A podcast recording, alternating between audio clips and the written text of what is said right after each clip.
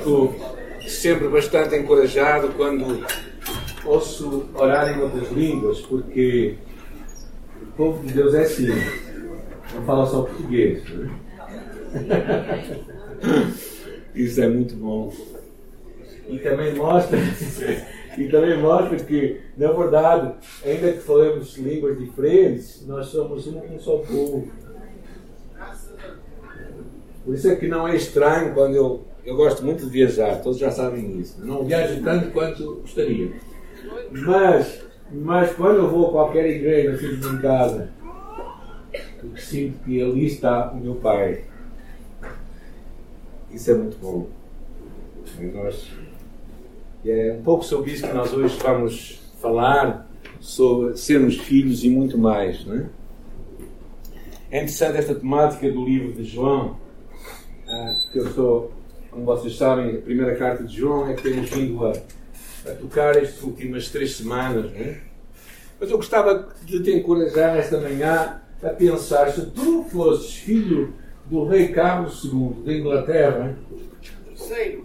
Terceiro, obrigado. Não está atento, obrigado. Carlos III da Inglaterra, será que a tua vida seria diferente? Se tu fosses filho da família Amorim, da família Amorim de Portugal, né? Que é uma família tem um bocadinho mais do que precisa. Se tu fosses filho, parte daquela família, será que a tua vida seria diferente? Possivelmente. Agora pensa comigo, tu sendo filho de Deus, a tua vida é diferente ou não? É que alguns de nós ainda temos a velha ficha aqui na nossa cabeça. Ainda achamos que aquilo que nós éramos, nós continuamos a ser. Eu acho que esta noção que precisamos ter, que João fala algumas vezes, é que vai trazer uma nova dimensão para a nossa caminhada com Deus o nós percebermos que nós somos filhos de Deus e não só, muito mais. Iniciamos esta mensagem falando acerca da, eh, no capítulo 1 que nós vimos, da, da importância de que Cristo é tudo para nós. Ele é a nossa luz, Ele é o nosso defensor, aquele que advoga a nossa causa.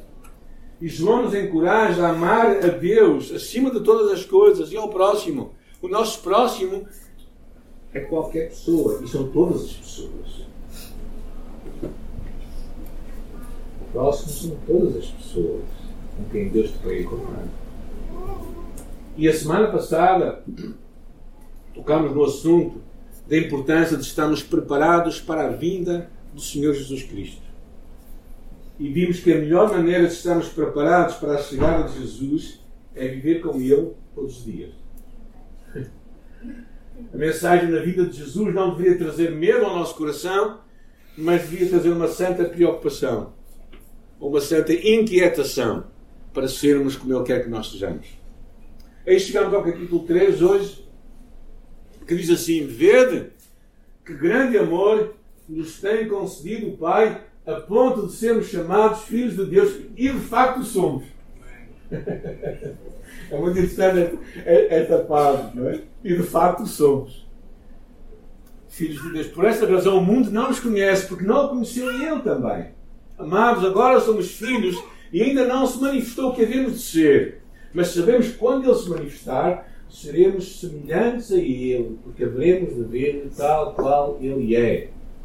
E assim mesmo se purifica todo que nele tem esta esperança, assim como ele é puro. Grande palavra esta expressão, vede, esta chamada de, esta forte exclamação que ele dá, como que uma paragem para tu contemplares.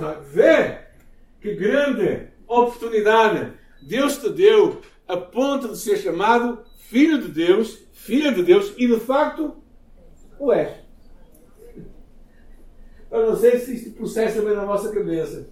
Porque verdadeiramente, assim como pertencemos, se calhar, a uma escola, se calhar como pertencemos a uma igreja prestigiosa como o Caminho, é? assim como sermos parte de uma família influente, ilustre, pode trazer inspiração à nossa vida, levar o nome da família de Deus mantém os homens no caminho certo nos deve fazer dar um rumo à nossa vida. De facto, nós somos filhos de Deus. Que coisa incrível, não é? filhos de Deus. Não só temos o nome, mas somos. É interessante o que diz lá o livro de João, capítulo 1, diz: Mas a todos quantos o receberam, deu-lhes o poder de serem feitos filhos de Deus.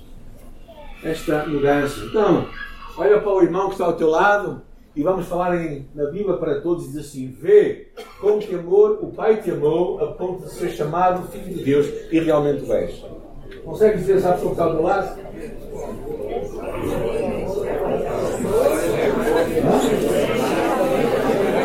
Amor, o Pai te amou a ponto de ser chamado Filho de Deus e de facto és.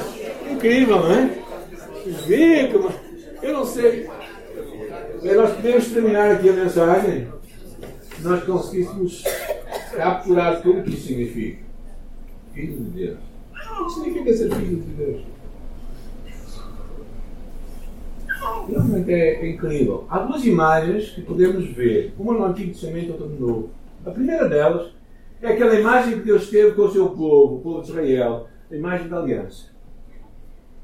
No Antigo Testamento aparece esta ideia muito clara de uma aliança que Deus fez com um povo chamado o povo de Israel. Deus seria o seu único Deus e eles seriam para ele um povo muito especial. O seu povo. E, e ao, ao, serem parte da sua nação, ao serem parte do seu povo, dizer a responsabilidade de viver uma vida de obediência à lei de Deus, aos mandamentos de Deus, para haver uma comunhão com este Deus. Ou seja, a, a sua obediência alimentava aquela aliança de amor que havia entre um Deus, que os céus e a terra, e um povo que estava aqui na terra. Mas no Novo Testamento não há somente a ideia da aliança, uma ideia incrível, que é a ideia da adoção. É uma ideia de nós. Não é que é uma aliança, é, é nós sermos incorporados, levados para dentro da família de Deus. Efésios desenvolve muito este tema, muito interessante da adoção. A adoção como filhos. A ideia de que, por este ato liberado, Deus nos tem escolhido para si, nós somos parte da família dele. E o que é que tu e eu fizemos para isto? Nada. Na verdade, simplesmente dissemos a Deus: Ok, Deus, tu me convidas e eu aceito. Certo? O resto esquece. Não és melhor que ninguém, não sou melhor que ninguém. Podemos ter escolhido, mas é pela sua graça e pela fé, como diz o livro de Gálatas 3,26. 3, pois todos vós sois filhos de Deus mediante a fé em Cristo Jesus. Este ato de fé, esta resposta favorável a Deus, que nos torna parte desta família. Claro, ser filho de Deus traz este conceito de nova identidade. Algo que nos leva para um patamar de relacionamento diferente com Deus. E eu penso que um dos maiores calhar, dilemas e problemas que nós, como cristãos, temos é que, ainda que somos filhos de Deus, aquele shift, aquela mudança ainda não aconteceu na nossa mente. Ou seja, nós ainda nos vemos como do passado. Imagina, imagina tu que o, o nosso amigo, o nosso amigo Amorim, me convida para ser parte da família dele e me dá uma casa com. Já não pode ser quatro quartos, não é? Eu tenho muita. A minha família está a crescer muito, não é? Tenho seis netos. Bem, tem que ser uma casa com uns 10 quartos, vamos por assim, é? para ser generoso. E me dá uma casa com 10 quartos. E, e, e aquela casa tem piscina, não é junto ao mar aqui no norte, gente, é junto ao mar no Algarve. Mas não comprei, não com água poluída, está bem? Okay. Alguns viram mas agora, ele me dá aquela casa né? e ele me diz: Ok, tu és da minha família e eu te ofereço esta casa para tu viveres. Mas eu continuo no meu apartamento. Já vivo lá há tantos anos, vivo ali há 28 anos. Vai fazer 29, é Uh, e como eu gosto muito daquele apartamento, que é meu há 29 anos, eu continuo a pensar que a minha casa é. Mas não é. Eu tenho uma nova casa agora. Onde é que é? Ok, alguns ouviram, a ouvir bem a mensagem agora. Interessaram-se pelo tema. E o que acontece? Mas se eu não mudo este chifre na minha cabeça, se eu não mudo esta, esta ideia, eu vou continuar a fazer o quê? A viver como um habitante daquela rua tão cheio de carros, cheio de confusão. Mas é um lugar onde eu gosto de viver, na verdade. Mas muitos de nós somos, quando conhecemos Jesus, nós carregamos connosco a nossa velha identidade, olhamos para nós como os velhos. Vemos a nossa vida à luz das nossas experiências do passado, à luz da nossa, da nossa história do passado, e qualquer história não nos aparece. Mas nós precisamos de ler a nossa vida à luz da nossa nova identidade. Nós somos filhos de Deus. Agora pensa tu sendo filho de Deus, tendo Deus como Pai, o que é que tu podes fazer? Onde é que tu tens acesso? Imagina comigo, não é? Quais os privilégios que tens como filho de Deus? Os benefícios de ser parte da sua família. Como é que a tua realidade hoje pode mudar à luz desta verdade? Bem, como uma moeda tem duas caras, qual é as tuas responsabilidades também? Qual a tua chamada como filho de Deus? Como é que tu vais viver? Como é que tu vais relacionar com outros? Como é que tu vais perdoar outros ou não? Como é que tu lidas com, é, com os desafios que temos na vida, do dia a dia? Se tu és filho de Deus, não devia haver razão para nós vivermos aflitos ou sem esperança, como se a vida dependesse somente de nós. Não pode ser assim. Porque Deus é o nosso Pai. E Ele tem tudo o que tu e eu precisamos. O que eu vejo é que nós realmente nos convertemos, eu não ponho em dúvida a nossa conversão, muitos de nós. Mas o que, o que eu sei, o que eu vejo, é que muitos de nós ainda vivemos a nossa velha identidade. E Paulo, perdão, João traz isto por causa da questão do pecado também. Há muitos de nós que ainda olham os ombros e dizem assim: Ah, eu, eu sou pecador, eu não consigo ser melhor. Mas tu e eu não somos mais pecadores.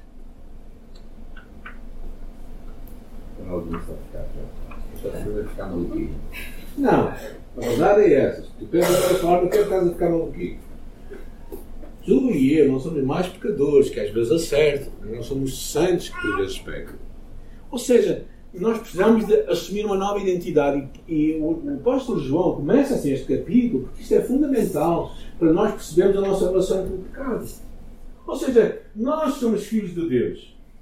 Nós somos chamados filhos de Deus e realmente somos filhos de Deus. Mas isto, na verdade, não é tudo, porque ele aqui abre um novo horizonte, que é muito interessante. Ele diz ele diz a seguir, não é? Porque agora, uh, isso é noutra passagem que fala, porque agora vemos por espelho em enigma, mas não o veremos face a face. Porquê? Porque João diz que, voltando aqui para o texto que estamos a estudar, capítulo 3, versículo 2, diz ele assim: Amados, somos filhos de Deus e ainda não se manifestou o que havemos de ser. Mas sabemos quando ele se manifestar, Jesus, seremos semelhante a ele, porque o veremos como é. O que estava a entender, estava largar, era esse conceito que o apóstolo Paulo tinha desenvolvido um pouco antes, que era que nós iremos ver Jesus e o vermos será ver uma realidade. Não é? é era Sócrates usava muito e Platão usava muito a ideia de uma caverna em que nós não vemos a realidade. E basicamente a nossa vida aqui na Terra é como que um espelho é como que uma aparência daquilo que é realmente real, que é Deus. E, uh, o apóstolo Paulo desenvolve em vários versículos esta temática. Lá em Filipenses ele diz assim: porque a nossa pátria está nos céus. E temos várias nacionalidades aqui, mas a pátria daqueles que são filhos de Deus é só uma. de onde também aguardamos o Salvador, o Senhor Jesus Cristo, o qual transformará o nosso corpo para ser igual ao corpo da sua glória. Ou seja, quando Cristo se manifestar, quando Cristo vier, ele está a, a, a, pegar novamente no tema da vinda do Senhor Jesus. Está implícito este tema da expectativa da vinda de Jesus. Quando ele vier, nós iremos ser semelhantes a ele. Porque o veremos realmente tal qual ele é. E é interessante esta ideia de ver a Deus, não é? E somos, ele fala aqui, quando ele se manifestar, sabemos, seremos semelhantes a ele porque o veremos como ele é. Mateus capítulo 5 diz: Bem-aventurados os limpos de coração, porque verão a Deus. Conta essa história de um homem simples que frequentemente frequentava uma catedral para orar de joelhos diante do crucifixo, da imagem de um Cristo crucificado. Mas alguém notou que ele não pronunciava palavra alguma. E eh, não movia as suas boca nem nada, ficava simplesmente em silêncio. Até que alguém lhe perguntou o que é que ele fazia ali ajoelhado. Este homem simples respondeu: Eu o contemplo e ele me contempla a mim. A expectativa da segunda vinda de Jesus é uma oportunidade para nós contemplarmos Jesus e ao fazermos isto, deixar que Ele também fale connosco. E João estava claramente a perceber este conceito. Este conceito de que, perante esta iminência da vida de Jesus, perante a, realmente a, o momento em que Ele vai voltar, a nossa vida tem que ser diferente. Por isso é que Ele fala e a si mesmo e todo o que tem nele esta esperança purifica-se a si mesmo como ele é. Ou seja, se tu tens uma expectativa de que Jesus vai voltar, tu vais estar ocupado a fazer o quê? O que quer. Semana passada falávamos acerca daquelas crianças que são apanhadas a fazer as neiras quando os pais chegam a casa. Já foram apanhadas, ali não foi apanhada. Okay. E há, há muitos de nós, se não estamos atentos, quando Cristo vier, o que é que estamos a fazer? Esta é a grande mensagem. Ou seja, nós estamos preparados para que Cristo, se vier hoje, nós, Ele não seja apanhado, desprevenido. Não é dizer assim, olha, espera mais um pouco, eu vou arrumar a casa, eu vou preparar a casa para te receber. Não, é aquele momento. A, a, a, a, mensagem da, da vinda do Senhor Jesus Cristo traz consigo, não, não é uma mensagem de medo, não é uma mensagem de inquietação, mas é uma mensagem para tu e eu estarmos preparados e para tu e eu anunciarmos esta mensagem. Ou seja, é, é algo que deve, deve nos mexer para isso. E a partir do versículo 4, o apóstolo, depois de falar esta, esta coisa basilar, que é nós somos filhos de Deus, tu e eu somos filhos de Deus, conhecemos Jesus. Então, como é que nós nos relacionamos com o pecado? Ele começa então a falar sobre isso. E todo aquele que pratica o pecado também transgride a lei, porque o pecado é a transgressão da lei. E sabeis que ele se manifestou, Jesus se manifestou para tirar os pecados. E nele não existe pecado. Todo aquele que permanece nele não vive pecando. E todo aquele que vive pecando não o viu nem conheceu. Filhinhos, não vos deixeis enganar por ninguém. Aquele que pratica a justiça é justo. Assim como ela é justo. Aquele que pratica o pecado procede do diabo. Porque o diabo vive pecando desde o princípio. E para isso se manifestou uh, o Filho de Deus, para destruir as obras do diabo. Todo aquele que é nascido de Deus não vive da prática do pecado, porque nele permanece a divina semente. Ora, esse não pode viver pecando porque é nascido de Deus. E nisto são manifestos filhos de Deus e filhos do diabo. Todo aquele que não pratica a justiça não procede de Deus, e nem aquele que não ama o seu irmão. Agora pergunto-vos a eu: o cristão peca ou não peca, afinal? Esta é uma daquelas passagens que dá muito para falar, mas claramente percebemos que João está a, levar, a levantar um assunto muito interessante, que é o pecado não pode ser uma atitude normal na vida do cristão. O pecado não pode ser banal na nossa vida. Ah, eu peco porque sou, sou humano. Eu tantas vezes estas orações. Gente, temos que mudar a ficha, ok? Porque a ficha não é essa. A ficha é que tu és filho de Deus. Não é que tu és humano. Eu não estou a dizer que tu não pecas. Mas se tu não assumis a tua nova identidade, tu vais continuar a fazer sempre o mesmo. o, realmente o apóstolo Paulo, o apóstolo João já tinha dito no princípio, é? No capítulo 1, que dizia assim: se dissermos que não temos pecado, enganamos a nós mesmos e não há verdade em nós. E fazemos Deus mentiroso. Então, o que ele está a pôr em causa não é o pecar, mas o viver no pecado. Ou seja, não vive habitualmente no pecado. O estado natural, habitual do crente é não pecar. Não é pecar. Okay? O estado natural do crente é não pecar. O resto é desvios. Se tu assumes que a tua identidade normal é pecar, o que é que tu vais fazer? Vais pecar. Mas o pecado, Cristo morreu para destruir as obras do diabo, que é o pecado. Então, se Cristo o destruiu, quando nós estamos a viver em pecado, nós estamos a viver aquilo que Cristo já destruiu. John Stott diz assim: como o pecado é uma corrupção interna da natureza humana, e ele nos mantém escravizados. Não são alguns atos ou hábitos que nos escravizam, mas em infecção maligna de onde eles procedem, o pecado mesmo. Muitas vezes no Novo Testamento somos descritos como escravos. Por isso Jesus afirmou aos fariseus: Se vós permanecerdes na minha palavra, sois verdadeiramente meus discípulos, e conhecereis a verdade, e a verdade vos libertará.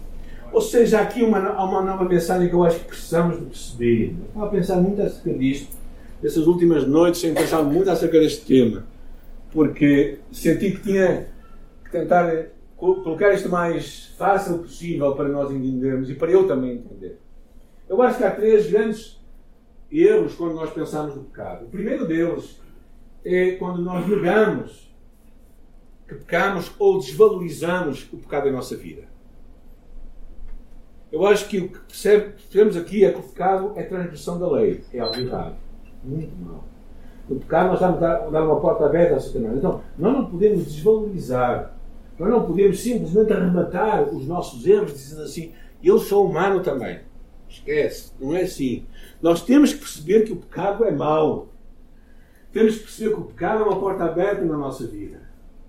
E quando nós vivemos pecado, aquilo vai se tornar um hábito em nossa vida, vai se tornar um vício, vai se tornar uma forma de viver.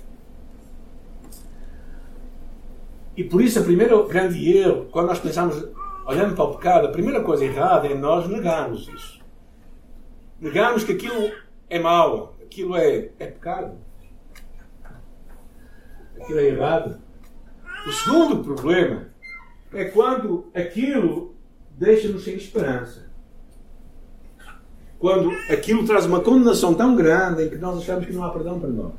Já alguém pensou assim? Já alguém que se viu amarrado num pecado pensou que ele não tinha valor? Alguém? Além de mim? Alguns. Alguns levaram com a cabeça, mas não queriam levantar a mão. ok. Realmente é. Há muita gente, muitos cristãos vivem sem esperança e vivem condenados. O pecado é errado esta postura também. Porquê? Porque nenhuma condenação há para os que estão Cristo Jesus. Agora, não estou, não estou a desvalorizar o pecado. Mas o que eu estou a dizer é que o pecado, quando vem à nossa vida, quando o Espírito Santo fala connosco, não é para nos condenar, mas é para nos aproximar de Deus. Ou seja, quando nós percebemos que pecamos, nós não temos que ficar sem esperança, nós temos que voltar ao capítulo 1, versículo 9. Se confessarmos os nossos pecados. Ou seja, nós temos que perceber que que o pecado não nos deixa sem esperança. A esperança está em Jesus. Então nós voltamos para Jesus. E o terceiro grande erro na questão do relacionamento com o pecado é nós sermos apanhados pelo pecado, vivendo num ciclo de pecar e confessar. Sabem, aquela vez em que nós dizemos, Deus, desta vez é sério, eu não vou voltar a pecar. Dá ali uma assim. Ok, mas eu acredito que nós podemos cortar este ciclo. Eu acredito que nós podemos terminar ciclos em nossa vida, criando novos hábitos, novas formas de encarar isto. Ah, num dos ministérios que nós trabalhamos, que é a Liberdade em Cristo, aqui na nossa igreja, falamos um pouco acerca disso. Porquê? Porque basicamente qualquer vício, seja ele qual for, é procurar fora de Deus, ou qualquer pecado, é procurar fora de Deus uma, satisfazer uma necessidade em alguma coisa que não em Deus. Então, muitas vezes, o que acontece é quando nós estamos continuamente a satisfazer as nossas necessidades em alguma coisa que não é Deus, que torna-se um hábito em nossa vida. O que acontece? Eu já tenho falado que a nossa carne não melhora. A nossa natureza, a nossa tendência pecaminosa não melhora. Não é? A carne não melhora. O diabo não melhora e o mundo não melhora. Okay? Os três inimigos do cristão nunca vão melhorar. o que nós precisamos é lidar com eles. Então, perante tudo isto, eu penso que precisamos de encarar o pecado como algo sério e tomar uma decisão com o poder de Deus, com a ajuda de Deus, com o recurso que Deus nos dá, de sairmos deste ciclo. No final, eu penso falar um pouco mais acerca disto. E um dos temas, se calhar, que seria interessante falar, não é? Eu sei que hoje vai ser um bocadinho assim, assim um bocadinho assim para o ar, não é? Mas um dos temas muito interessantes que nós falamos é só da santidade, da santificação. Nós fomos santificados, nós somos santificados, nós vamos ser santificados. O que é que vocês acham? Somos. Já fomos? Sim. Já fomos no passado. E vamos ser? Sim. Ok, então estamos a falar de três coisas, certo? Na verdade, o processo da santificação é um processo que aconteceu com Jesus Cristo, quando nos salvou, quando nós somos salvos, nós somos santos e depois nós estamos no presente numa mudança completa e no final nós vamos ser completamente santos. Por isso é um processo. E porquê é que eu falo de santificação? Porque a santificação deve nos dar esta ideia de que nós não estamos a nos tornar filhos de Deus. Nós já somos filhos de Deus. Nos estamos a tornar como Jesus. Certo? E esta é a chave de tudo. Se agarrarmos isto, então nós vamos viver uma vida de transformação na nossa vida. Ou seja, é importante tu e eu percebermos que esta dinâmica da mudança em nossa vida é uma coisa que só vai terminar um dia, certo? Quando virmos Jesus. Então não desesperes. Se tu não estás 100% bem, não há problema. Tu estás em construção e eu também. Ou seja, nós estamos no processo de mudança. E isso deve nos trazer esperança. É como esta rua, não é? Tenho esperança que esta rua vai ficar boa. Finalmente. Né? Outro dia fui lá, fui, fui à Câmara Municipal a testemunhar um, um vizinho nosso teve aqui um acidente quando havia um buraco ali em cima. Né? E fui lá testemunhar. E a pessoa que me dava a fazer a entrevista era um advogado e disse: Como é que você passou por baixo dos dias? Perguntei eu. Ele olhou para mim disse: Por acaso até passei. Você já viu que a rua está to... que vai mais buraco assim? Pois eu creio que sim. Esperança que esta rua vai ficar melhor. Ora, tu também tens que olhar para a tua vida com esperança. Que Deus está a trabalhar em ti. Não desesperes. Mas também não fiques a olhar para o passado. Não fiques também. Deus está a mudar. E, neste, e nesta relação com o pecado, a tua determinação para ser diferente é que te vai fazer crescer. Há muita gente que eu conheço que é, tem pouca educação formal,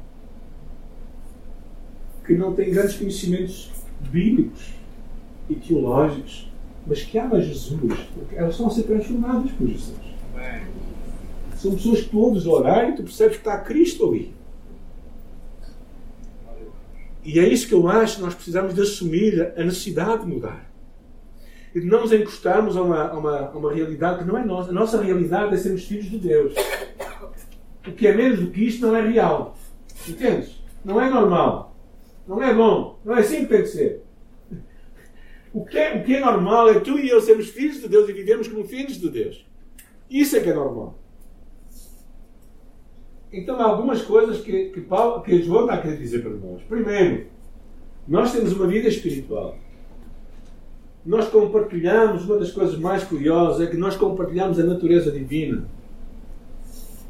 E o segredo, ele fala isso algumas vezes aqui nesta passagem, o segredo, como eu tenho falado tantas vezes, é permanecer ligado a Jesus. Todo aquele que permanece nele não vive pecando, mas aquele que vive pecando não vive meu conhecimento. Ou seja, para o crente, pecar não devia ser visto algo como normal, mas algo anormal e não natural. E muito rapidamente, vamos fazer aqui um contraste. E eu com isto estamos a percorrer a reta final. O Filho de Deus, quem é? Ele chama outra coisa o Filho do Diabo. Só usa estas duas categorias. Não há meio meio. Não há ali uma coisa ali no meio, está bem? Então, a pergunta é para ti e para mim. Quem sou eu? O Filho de Deus pratica a justiça. Diz é justo como Deus é. Não vive na prática do pecado. Nele permanece a semente divina. E diz aqui que ele é nascido de Deus. Agora, o filho do diabo pratica o pecado. E é natural para ele, porque o, pecado, o, o diabo é assim. Vive em rebeldia contra a lei, não conhece nem viu a Deus. O cérebro do diabo vive, habitualmente no pecado e diz aqui também que ele não ama. Então temos aqui uma realidade que ele faz um contraste muito claro. Ele não dá grandes hipóteses para ficarmos ali no meio. Seja, ele não está a falar de uma perfeição, mas ele está a falar verdadeiramente de uma identidade que nós assumimos como filhos de Deus. Nós queremos viver a nossa identidade como filhos de Deus.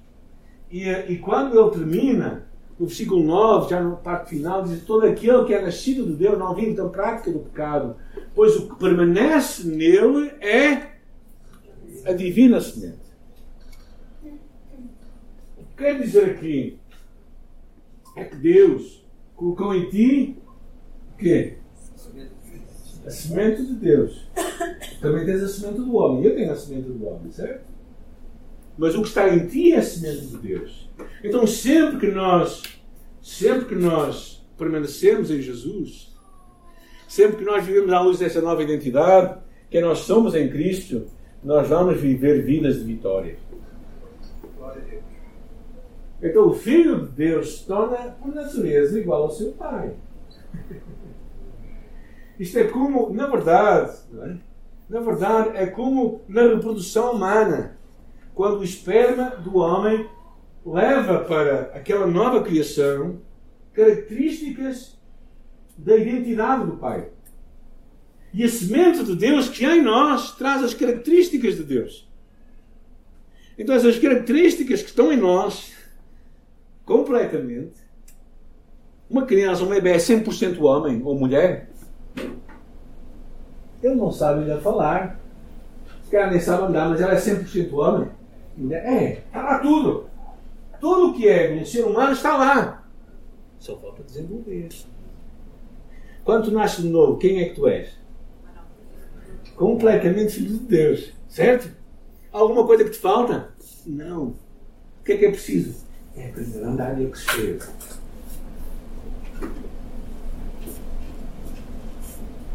Então, esta eu acho que é a mensagem que o apóstolo João queria trazer para nós esta manhã. Vede que grande amor nos tem concedido o Pai a ponto de sermos chamados filhos de Deus. E de facto, somos. Então hoje, né, quando debates com os teus dilemas, os teus problemas, as tuas ansiedades, as tuas preocupações, aquilo que está a conduzir a tua vida, aquelas discussões que não terminaram, aquelas conversas que ficaram meio. Quando tu debateres com as tuas lutas contra ti próprio, pensa: tu és, tu és.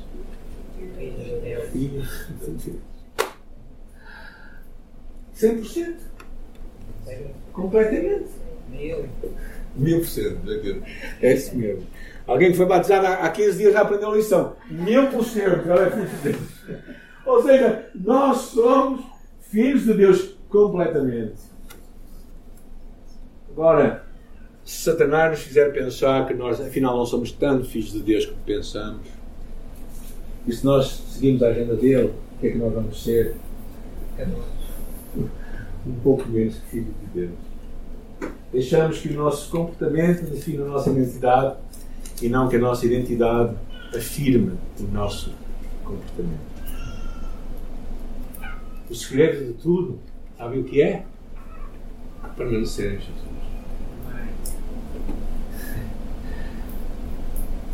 Permanecer unido a Ele, como a, vara na videira, 24 horas por dia, 7 dias por semana nascer em Jesus. Permanecer em Jesus, quando quer que seja, venha à nossa volta, permanecer em Jesus, vai ser o que vai fazer toda a diferença em tua vida. Vai ajudar a viver a vitória que Deus tem para a tua vida. Eu oro que nós realmente lembremos que nós somos filhos de Deus. Para que a mensagem fique realmente gravada, olha para a pessoa que está ao teu lado e diga outra vez que ela está um bocado no ouvido. Né? Vê com que amor te amou o Pai, a ponto de ser chamado Filho de Deus e és realmente. É? Glória a Deus.